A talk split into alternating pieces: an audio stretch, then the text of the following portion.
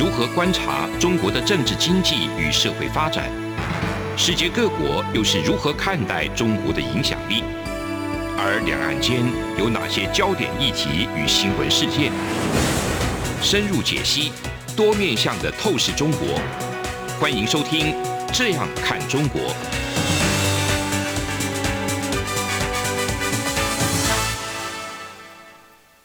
各位听众您好，这里是中央广播电台《这样看中国》节目，张正霖时间。我们今天呢，节目是在等于是在美国大选之后哈，持续来关注这个美国大选的一些效应。那这个结果对美中台的一个关系呢，可能影响这个变化都非常受到瞩目哈。那现在一个最新的一个状况就是说，那个美国总统大选呢。根据这个美国主流媒体的一个报道，哈，他们统计的一个数据就是，美国民主党的候选人拜登，这个票数呢就突破这个当选的票数两百七十张，所以这个入主白宫，拜登入主白宫已经成为定局，哈。那拜登跟他的搭档副手贺锦丽，在这个台湾时间八号的一个早上，哈，美国时间是七日的晚间，哈，也已经发表了一个胜选的感言。他们主要的一个内容，主要还是跟这个川普对川普跟他的支持者喊话，就是说放下这一些激烈的一些对话哈，我们不是敌人，也不是对手。好，那会喊这样的一个话呢，其实就是川普对这个大选还没有完全放弃，那可能会采取一些法律司法的一个救助的一个动作哈。那其实这个拜登不止拿下了一个。创纪录的一个选举人票啊，他在这个选票的部分呢，也拿到了七千四百万的一个票数啊，这个票数是其实是美国史上最高的一个票数，那这个票数也是相当的一个惊人。其实美国大选这一次呢，川普的一个选情也被认为是说可能跟这个新冠肺炎、然后武汉肺炎这个疫情有关哈，包括他自己。川普本人也都有染上这个疾病，这个部分其实跟中国这个部分啊有相当程度的一个关联，就是因为这个武汉肺炎当然是最早也是从这个中国这边武汉啊传出来的，那个川普也是针对这个问题不断的在攻击中国等等，所以这个问题的源头跟最终的一个结果有相当程度的一个连结啊。那这个问就美国大选这个结果其实影响很大。那中央广播电台这里在呃选后哈，就是台北的时间就是五号哈，有举行了一场座谈会。这场座谈会的一个主题就是美国选后，那台湾呢这样子的一个主题。我们邀请了很多的各界的一个学者专家啊，来针对台湾的国际参与空间。美国大选选后是否可能会提升？那另外，中国的外交策略是不是会有所改变，以及影响两岸对话的可能性等等议题来做讨论。那我们节目进行到这里，先休息一下，稍后将为听众朋友播出座谈会中的一些精彩的议题的分析。是阳光，翅膀打开了世界之窗；是阳光，翅膀环绕着地球飞翔。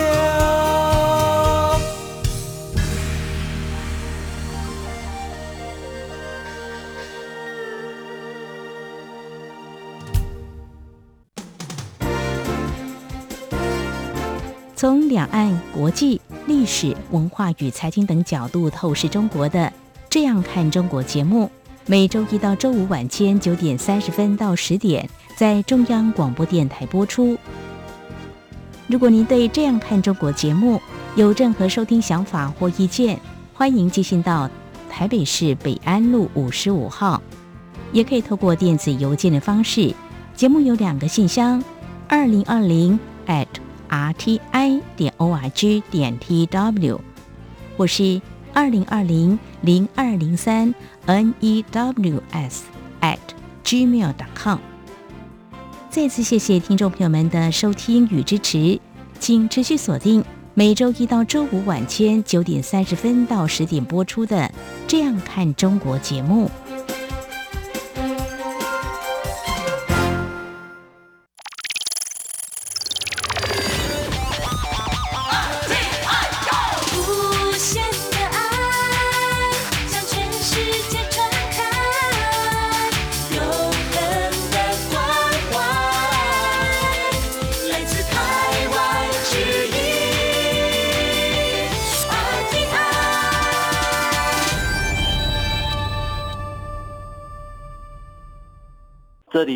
中央广播电台。那我们是不是来请教一下台湾国际法学会的副秘书长林廷辉林老师？美国选后，台湾参与国际多边组织的可能性，那个发展空间是在哪里？简单讲一句话，就是说，因为蓬佩奥他在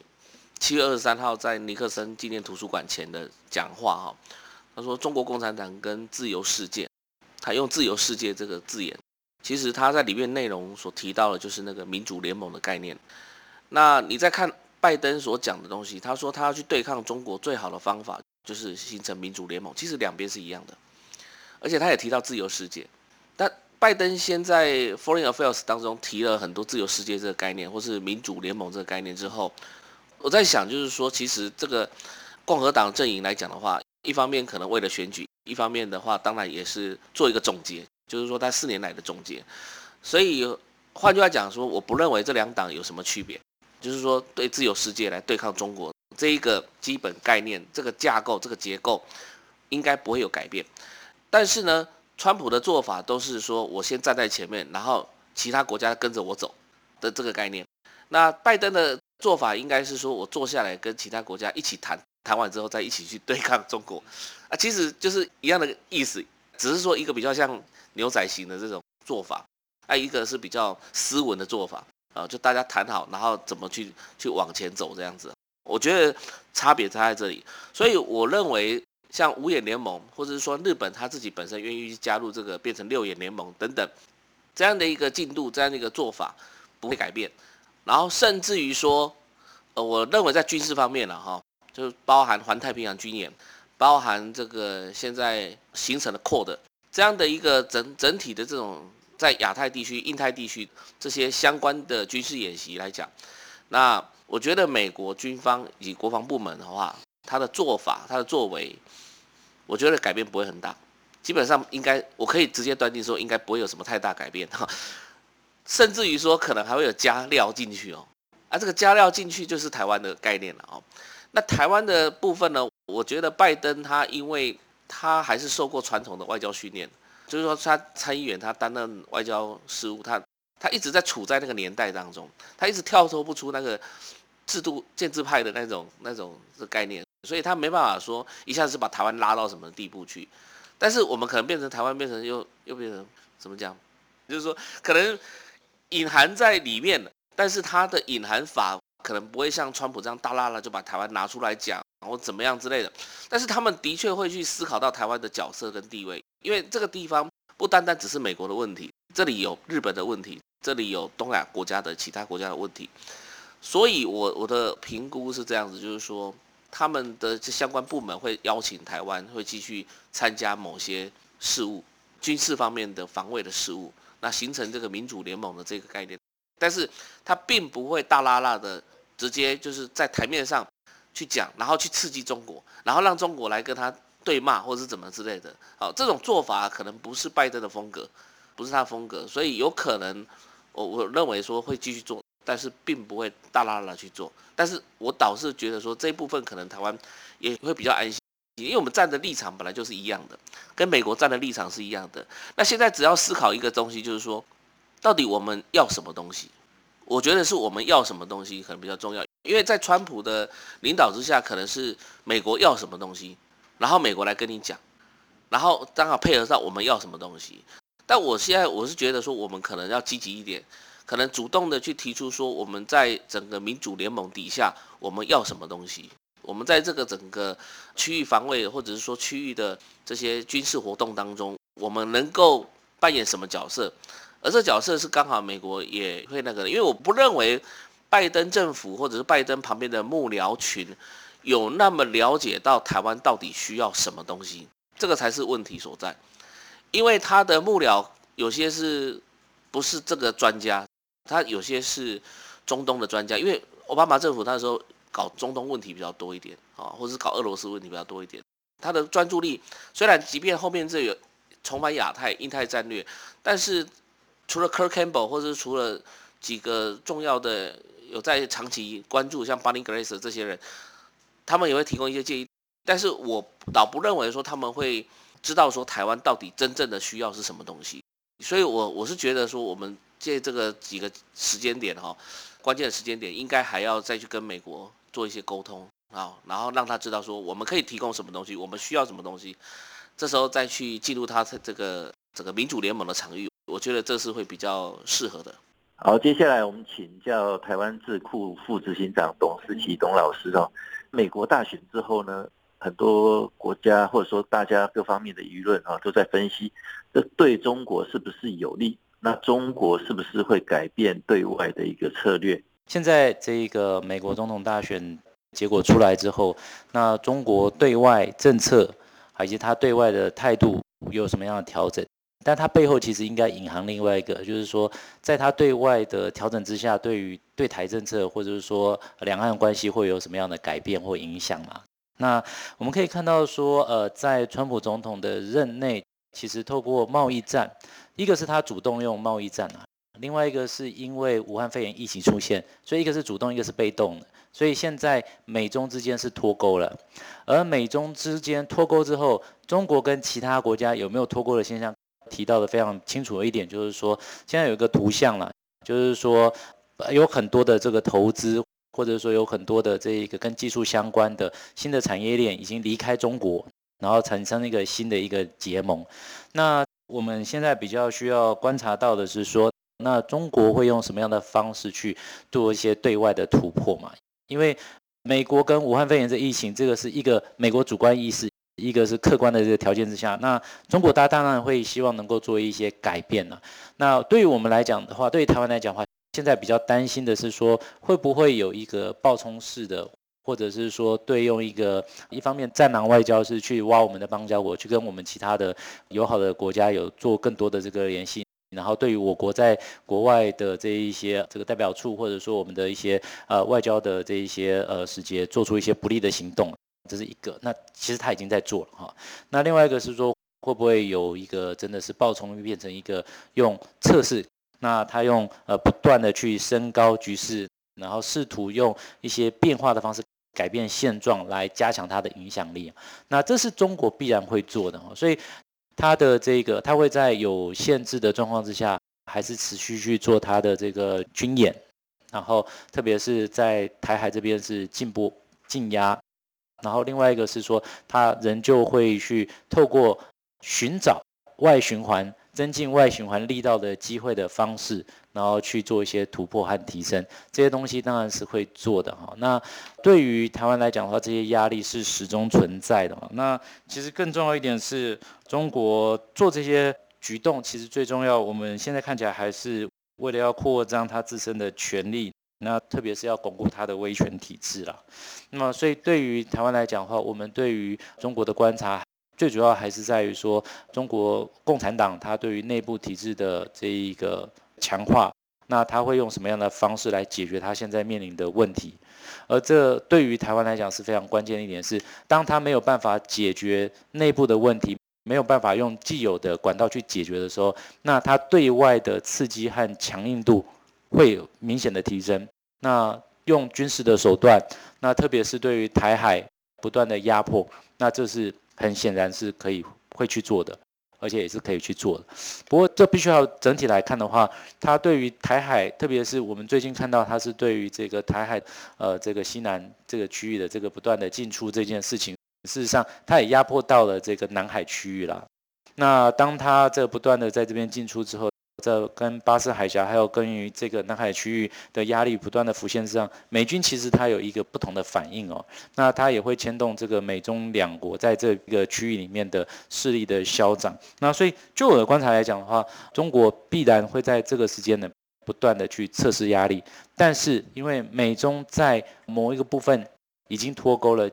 它在于这个科技领域的部分。智慧财产权的部分，然后以及在这一个全球生产链的部分，事实上是没有办法跟过去一样跟中国绑在一起。所以，美国利益的转变之下，那中国当然他也在寻找他自己的利益，但中国去刺激呃其他国家的同时，如果侵犯到美国利益的时候，那美国也会有一些反应。那这也是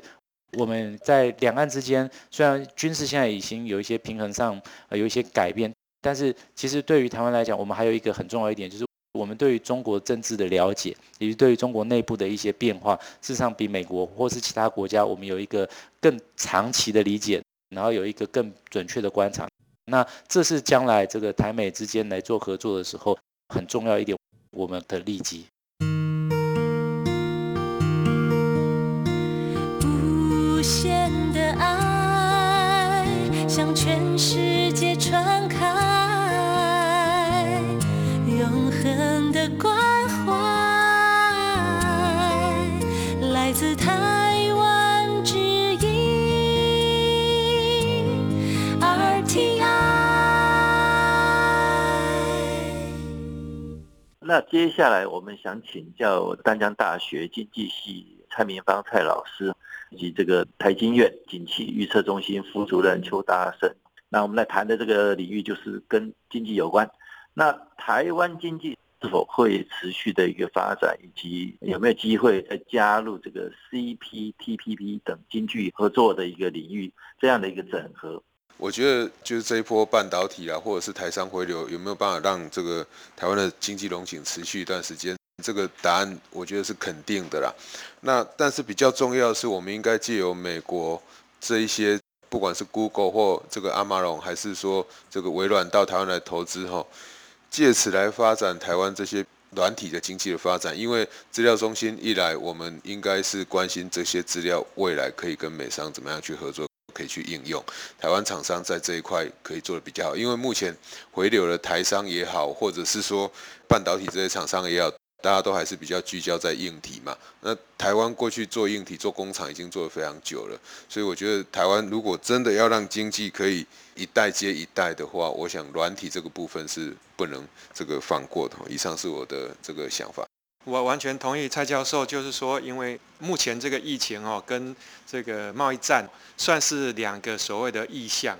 意象就是 anomaly 哦，而我们想要 Thomas Kuhn 讲那个 paradigm shift 典范移转，为什么会 shift？因为那个意象很显著哈，所以等于说让台湾达到一个新的均衡，也就是说我们的这个供应链哈会变得比较自主可控。那未来。即便就是说，现在大家很想望台湾能够加入多边自由贸易协定 CPTPP 哈，我认为这边就是我们抱着希望，但是如果说未能如人意的话，我觉得那个冲击也非常有限。为什么？因为其实大家不要忘了，两千年以来哈，这个亚太地区已经充满了自由贸易协定，啊，有东协加中日韩纽澳印度五组五组这个自由贸易协定哈，所以台湾的其实产业体制已经调整了。譬如说，在两千年的时候，我们的中间材出口占我们的总出口不到六十 percent，现在将近八十 percent。那为什么？因为就是因应这样的情况，因为中间材你可以退税。那所以说我我认为说，在未来供应链比较自主可控，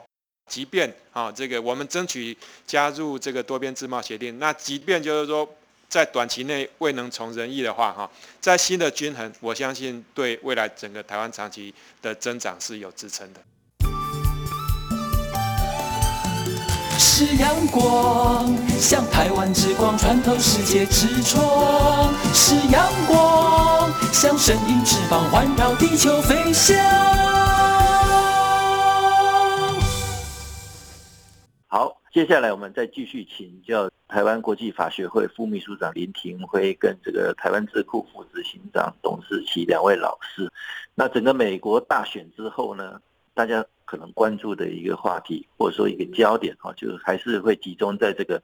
美中台的关系上面。那两岸的部分呢，就是说两岸对话的一个可能性会是在哪里？两岸的部分哈，就是我没有做太多研究了哈，但是我认为在目前这个国际大环境之下，要重启谈判，或者是说两岸的之间对话哈，我觉得是很困难的。所以至少蔡总统的任期内，我不认为说会恢复对话。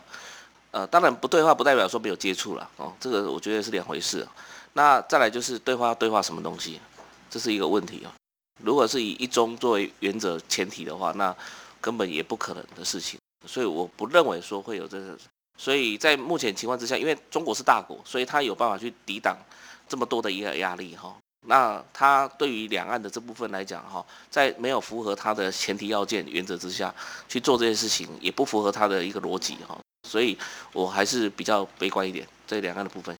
我也是呃赞同这个呃田维教授的这个说法。那我认为两岸的恢复对话的可能性哦，基本上在民进党政府是不可能的哈，因为对于民进党政府来讲，对话沟通的管道是始终是希望的是能够打开的。但现在关键点是因为中国不愿意跟民进党政府来做对话，他宁愿是用一个国共对谈的方式，这样才能够维持在他们所谓的一个中国的框架之下。那所以。在这个状况之下的话，两岸的政治性的对话空间呢，还是没有出现哦。那可是，在二零二四年之前，两岸高层呃对话或恢复协商的可能性是否存在？那我认为，从现在开始，疫情的这个发酵，那加上制度的台商的这一些问题啊，那接下来呢是其实有更多事务性必须要去对话的。空间啊是一定存在，而且是一定会必须要去出现的，哦然后而且必须要去对话和沟通啊。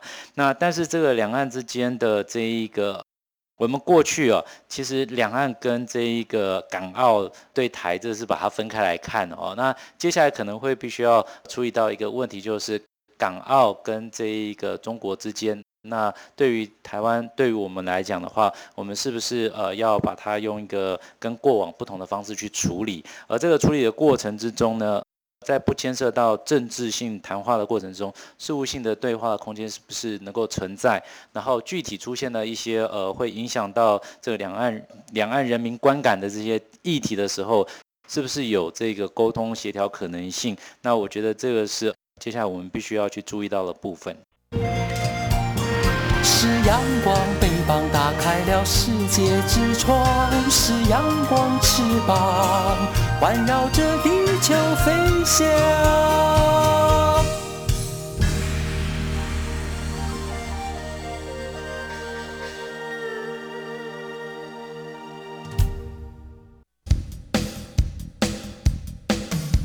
岁末年终。央广每周一到周五晚间九点半到十点播出的《这样看中国》节目，为了感谢听友网友的收听与支持，举办听节目抽好康，《这样看中国》岁末送好礼活动。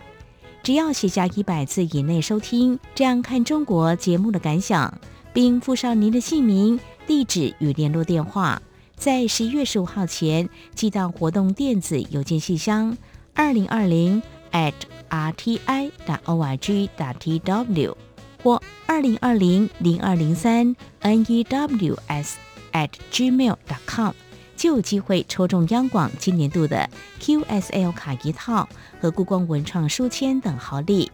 特别的好礼送给特别的你，活动将抽出三名幸运听众朋友，欢迎踊跃参加。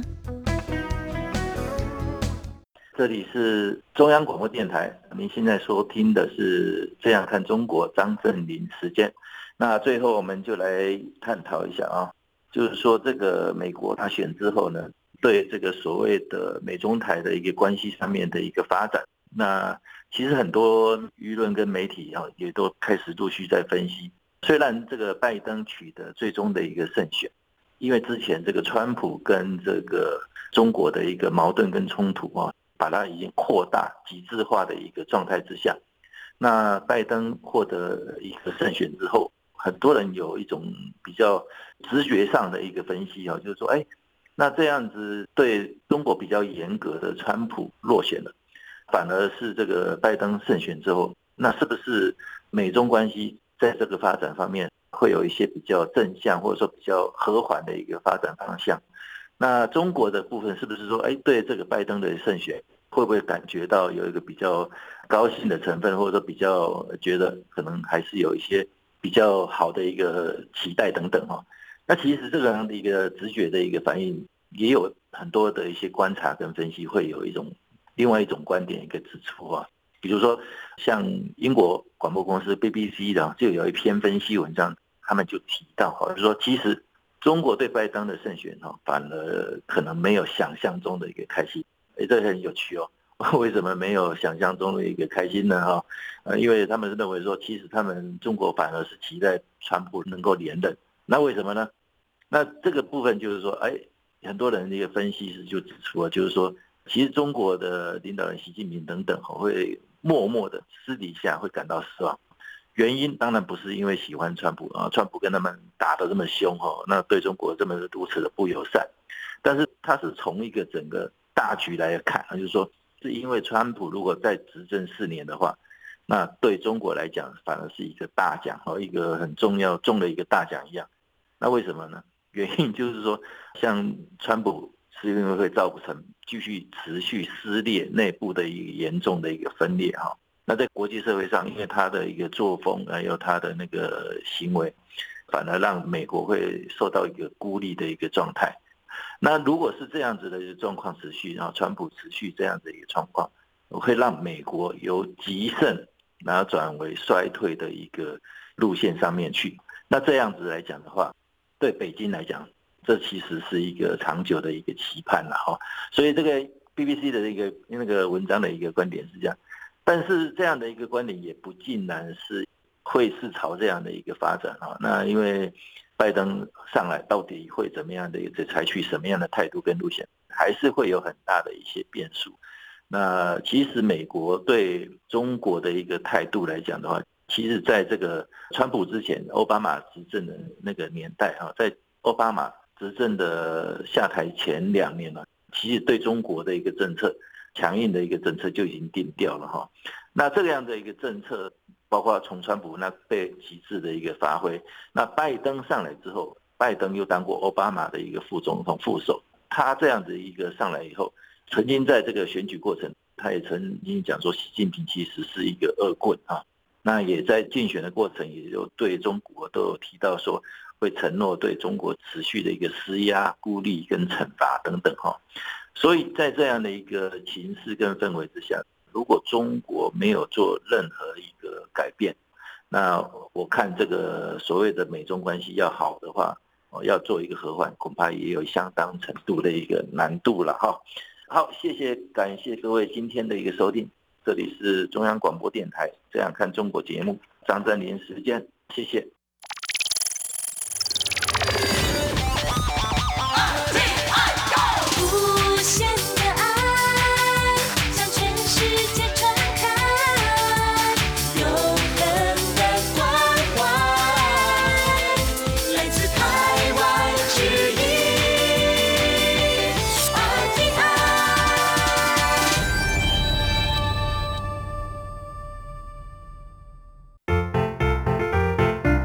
各位听众朋友，央广 RTI 正在进行意见调查，我们每一季都会准备特别的小礼物，抽签赠送给参加的听友。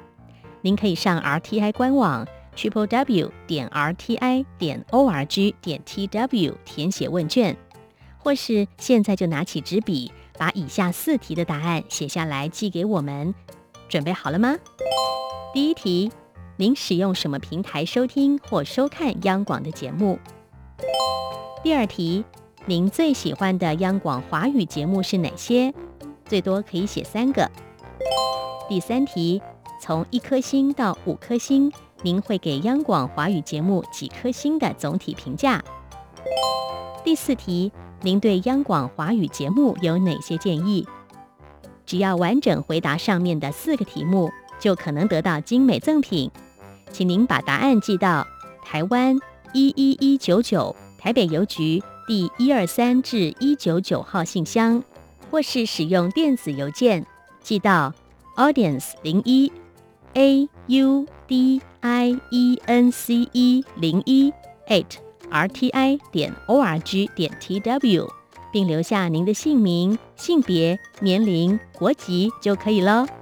央广等待您的来信。